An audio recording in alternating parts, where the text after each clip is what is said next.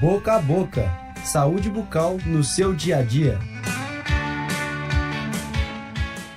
Segundo o INCA, Instituto Nacional do Câncer, são estimados para o ano de 2017 aproximadamente 23 mil novos casos de câncer na região de cabeça e pescoço em todo o país. Já é conhecido que a exposição direta à radiação ou o acúmulo de doses são fatores que podem provocar efeitos nocivos, como uma queimadura por exposição ao sol e doenças, como o câncer. E a radiação pode ser natural, como a solar, ou artificial, como a usada em tratamentos de saúde. Professor Amaro Vespasiano, as radiografias odontológicas também podem contribuir para o surgimento de novos casos de câncer na região de cabeça e pescoço? Depende.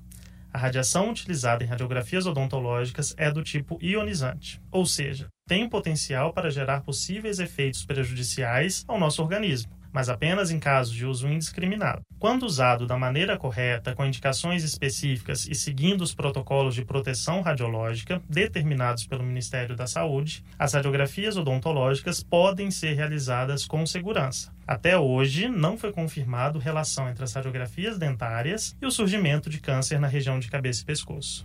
Existe uma quantidade de radiação que podemos receber durante um ano?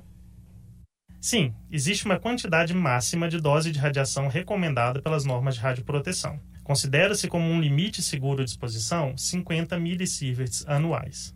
Bárbara, o que esse número significa em termos de radiografias odontológicas periapicais, que são aquelas mais comuns? Então, considerando que serão realizadas radiografias digitais, onde a dose de radiação é menor do que a convencional, por ano, podem ser feitas cerca de 500 mil radiografias periapicais, sem nenhum efeito prejudicial para o paciente. No caso de radiografias convencionais, o número cai para cerca de 300 mil radiografias ao ano. Este valor é muito acima do que normalmente é solicitado em consultas de rotina, ou seja, as radiografias odontológicas são realizadas com total segurança. Se você tiver dúvidas sobre o tema do programa de hoje, entre em contato pelo Facebook do Departamento de Odontologia da PUC Minas.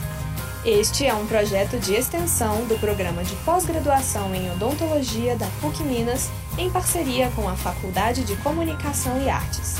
Este episódio foi criado pelo professor Amaro Vespasiano e pela mestranda Bárbara Couto, gravado em setembro de 2017 no Laboratório de Áudio da PUC Minas com o apoio de Marcelo Tosi, Clara Costa, Wesley Diniz e da professora Yara Franco.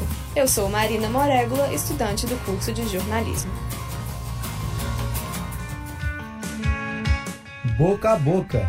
Saúde bucal no seu dia a dia.